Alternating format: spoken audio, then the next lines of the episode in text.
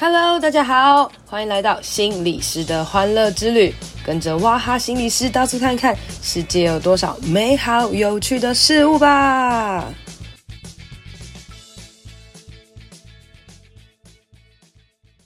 Hello，大家好，欢迎收听心理师的欢乐之旅。赶在十月的最后一天呢，来就是上一集啦，证明我就是还是有在录音的哈。那整个十月呢，不知道大家过得好不好哦？我的十月呢，经历了蛮多可怕的事情哦。那我也想要借由这些可怕的事情来跟大家分享一下，其实我们平常到底应该做出一些怎么样的预备啊？哈，很多时候，呃，我们都会在遇到一些。啊，困难啊，或者困境的时候，才会发现哇，原来自己预备的不够多。那如果听听别人的悲惨事件，或者别人悲惨的事迹啦，我相信也许啦，当你未来遇到重大事件的时候，会是你很好的帮助哦。那也顺带提一下，前阵子啊，我有跟我的朋友法兰有在我的节目里面录了五集关于饮食疾患这件事情哦。那正好呢，就有一个听众啊，他就回应我说，就是他正好在深陷在这个饮食疾患的当中了，也是经由这个 podcast 的搜寻，搜寻到我的节目，然后发现。哎，就是他有试图的想要寻求一些帮助啊，或者是一些支持哦哈。那我也就把他跟我的朋友法兰联系上了，所以他们两个就稍微自己的联络一下。那无论结果是如何呢，我相信法兰也给予他很大的鼓励了哈。所以在这边呢，跟大家讲，就是如果呢今天听到的节目啊，有任何的内容觉得是对你有帮助的，或是对你的朋友有帮助，一定不要吝啬的分享出去哦哈。那这样子 也会把我们的节目发挥到最大的效益啦哈。那今天要来讲一下我家最近发生一件悲惨的事情啦哈。那我也想一想到底要不要讲呢？后来觉得如果真的是有帮助的话，讲出来是绝对没有问题的，所以我就在这边来跟大家分享一下。呃，月初的时候呢，我的妈妈她就是去做了一个手术。那那个手术是这样子啦，就是她脊椎里面有一根钉子。那那个钉子大概已经可能十几年了这样子哦。可是大家也知道，都是钉子钉到身体里面十几年之后，就是她的皮肤啊可能会卡到啊，或者是会有一些压到，有一些些小小的不舒服啦哈。那她就去看骨科医生，那医生就说：“哦，没问题啊，你的骨头已经就是脊椎长得蛮好的，所以就是呃把这个手术用这个钉子拿掉是没有问题的。”就是一个小手术，我大概呃可能一个小时到两个小时就 OK 了这样子。那后来我妈就临时决定要去动这个小手术哦。那当然这手术非常的成功哈，然后就没事的。那没事呢，她就回病床嘛，没病房哦。结果呢，护理师隔天呢就帮她拔管，拔尿管，然后就说哦，那你可以自己去上厕所啦，然后后天就可以出院了这样子。结果我妈妈去上厕所的时候呢，她就是你知道坐到马桶上的时候，就咔咔咔一声这样，很多声这样子，她就觉得很痛这样子哈。她说怎么那么痛啊？可能扭到来什么的哈。那后，来呢就出院了。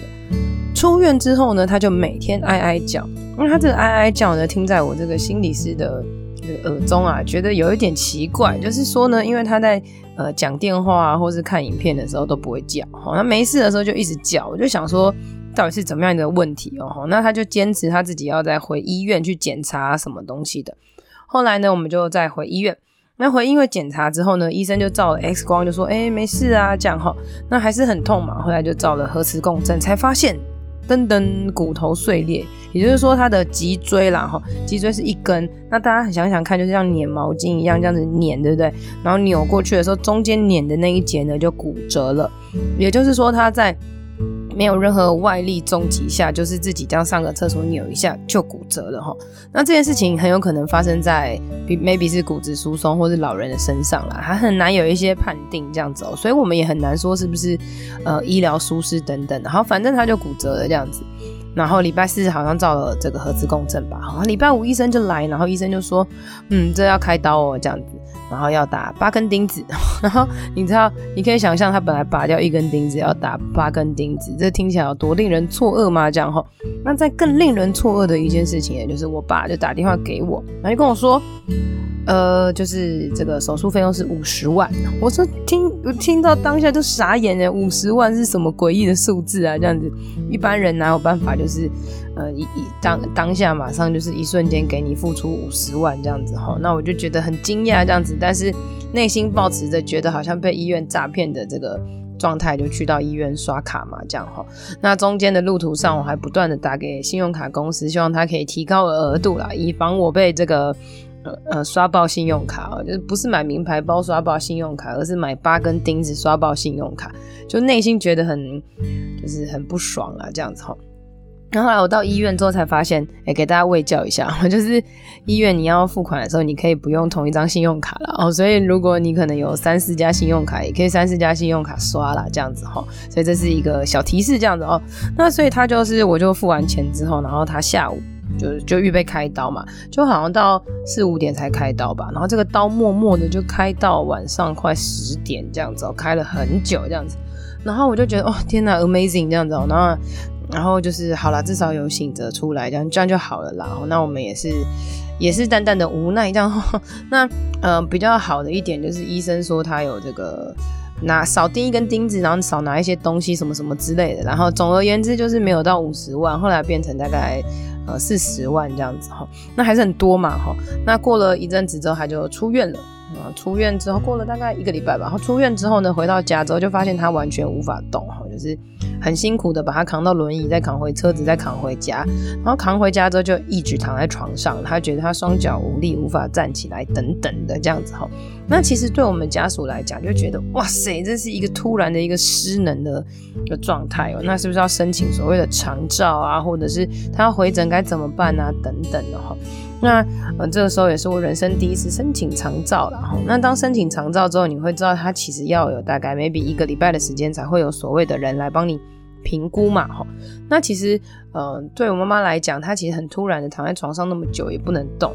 那我们就我就联络认识的这个长照机构的督导，然后问他说，哎，有没有那种自费的居服员呢，可以来家里呃帮忙教学怎么样喂椅啊，或是什么的哈。那最后呢，就是督导本人然后就来教我妈妈，也是我私下的朋友的帮助这样子，哎，就教他怎么样喂椅哈，因为。我们一般人不懂得怎么样倚病人的时候，病人不会动的时候，就是一坨肥肥的肉嘛，然后很重。那但是呢，你角度对了，你才可以把它就是扛起来、扶起来等等的。然后那就稍微学习一下怎么把。把病人从床上扶回，扶到轮椅啊，等等的哈，那也去评估他的骨头的问题啊，肌肉的问题啊，那基本上是其实打了钉子之后，应该都是蛮稳固的啦。然后比较多其实有是心理上的一些害怕，然后他这是蛮需要去面对跟克服的哈。那同样的呢，接下来呢，礼拜三他需要回诊哈。那回诊的时候，我们真的不太能够开自己家里的车哦，因为就是你把人搬到轮椅就要耗费很大的体力了，那再把人从轮椅搬到车子上面，哇，又是更加一番的这个波折跟煎熬，这样哦。所以呢，我就决定要这个申请富康巴士的啊。那我们家住在新北市，但我妈妈的户籍在台北市哦。那我们就会想象，我是从新北市出发到台北市的医院嘛，哈。那应该是叫新北市的富康巴士，没错哈。那所以呢，我就打电话到这个负责新北市的富康巴士来做申请。那我得到了一个蛮令我错愕的答案，就是说，呃，新北市去台北市 OK 哦，哈。可是呢，台北市回新北市就不行哈，因为你是台北市的。的户籍的居民这样子，哎，所以这逻辑听起来就有点诡异，对不对？就是我可以叫富康巴士从家里到医院，但是我无法从医院到呃家里这样子哈。那当下我也觉得呃怎么这样，但也没关系，就先先申请看看，因为譬如说我礼拜三才申请，然后礼拜四就要了哈。那那个呃新北市的富康巴士是跟我说，哎，都基本上哈这个是。应该是叫不到了，因为富康巴士也是非常的抢手，只能排候补，他就帮我用用看这样子，但是只能从家里到医院这样子。那我也说好了这样子。那所以同样的，我就打电话到呃台北市的富康巴士，哎，不是打电话就是 email 的做一些申请然后。那有认识的人告诉我说，哎，台北市的富康巴士它的好处是它双北都可以，只要出发点或是。呃，终点是在台北市，就都是 OK 的。可是如果你是要从新北市出发到台北市的话，要早上十点之后哦。这也是一个小知识给大家，让大家知道这样。哎，十点之后才可以，就是从新北市出发来这样子哈。所以呢，我也是在礼拜三晚上的时候呢，就是台北市的富康巴士才打电话给我，跟我核对资料等等，然后说我可以申请了这样子。可是因为是隔天，基本上也是没有车这样子哈，所以呢。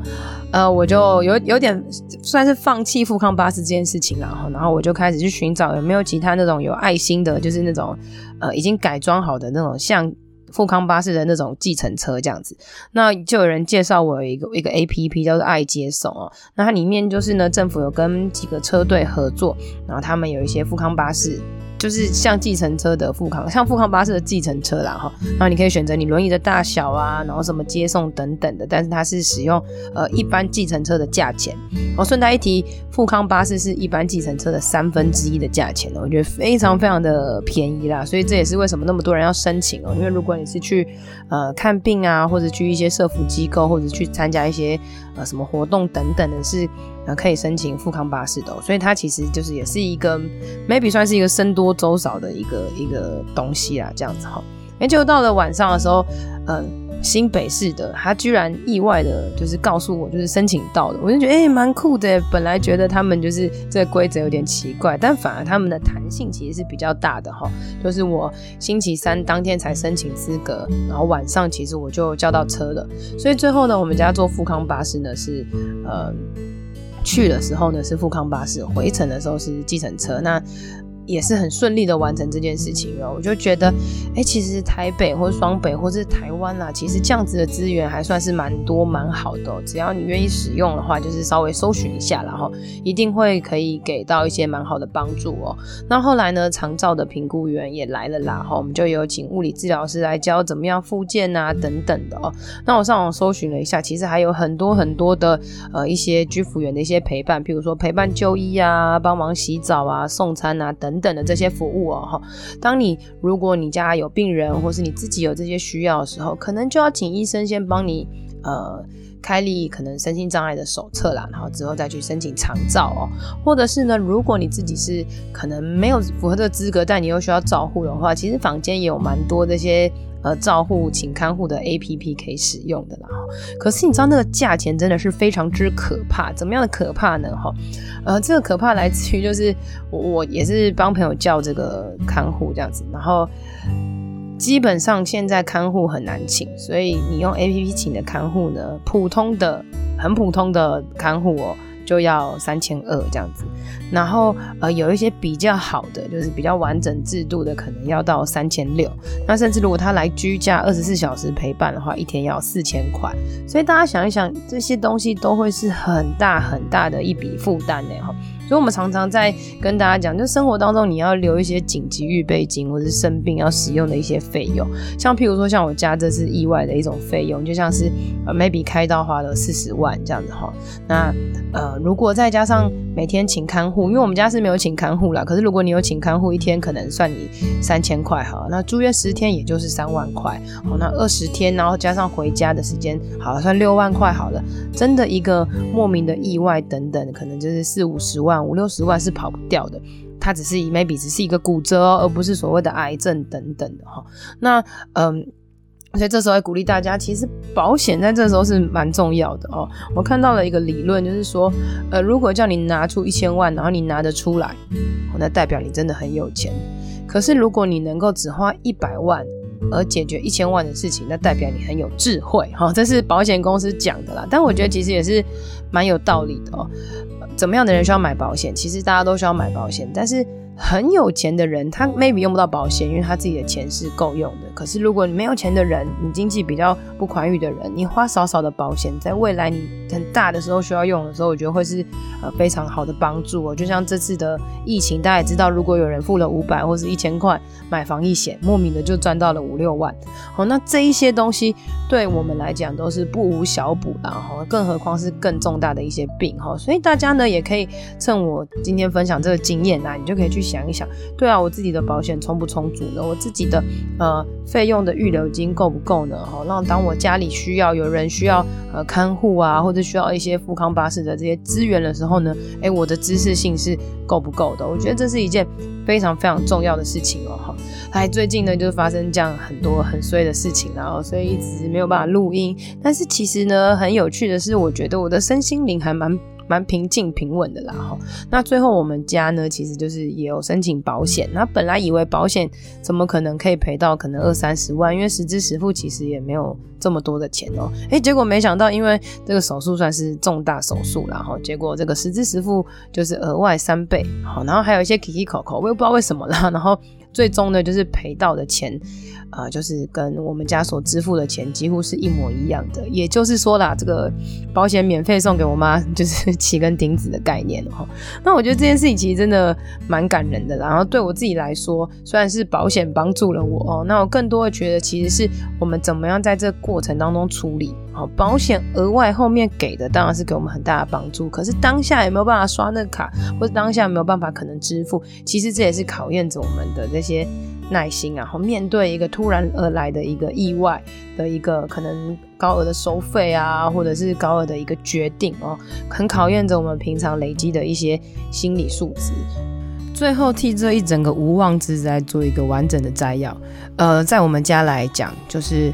最大的一个支持其实是来自于我们基督教的信仰，然后就是我们有很多教会的人帮我们一起祷告，然后我们也相信我们的神会给予我们的帮助。那最后，呃，上帝给我们的保险金支付，竟然跟我们所支付的医疗费用是一模一样的，超乎我们的想象。我觉得这也是一个很好的印证啦。哈，那再来呢，也就是我们在申请很多的资源当中学习到了很多的经验。那相信这对于其他人或是未来有需要的人，也都会是一个很好的提醒跟帮助哦。所以任何任何。的状况发生，就算它是再烂再糟糕的状况，只要我们可以把它度过，我们都可以成为一个呃很好很好的经验哦。今天的节目就到这里喽，希望你喜欢，希望对你有帮助。别忘了要来我的 FB 还有 IG 心理师的欢乐之旅留言和我互动哦，你的回馈会是我最大的动力。当然也别吝啬来 Apple Podcast 留言五星评论，还有分享这集给你的朋友。我是王雅涵，智商心理师。大家都叫我哇哈，我们下次见，拜拜。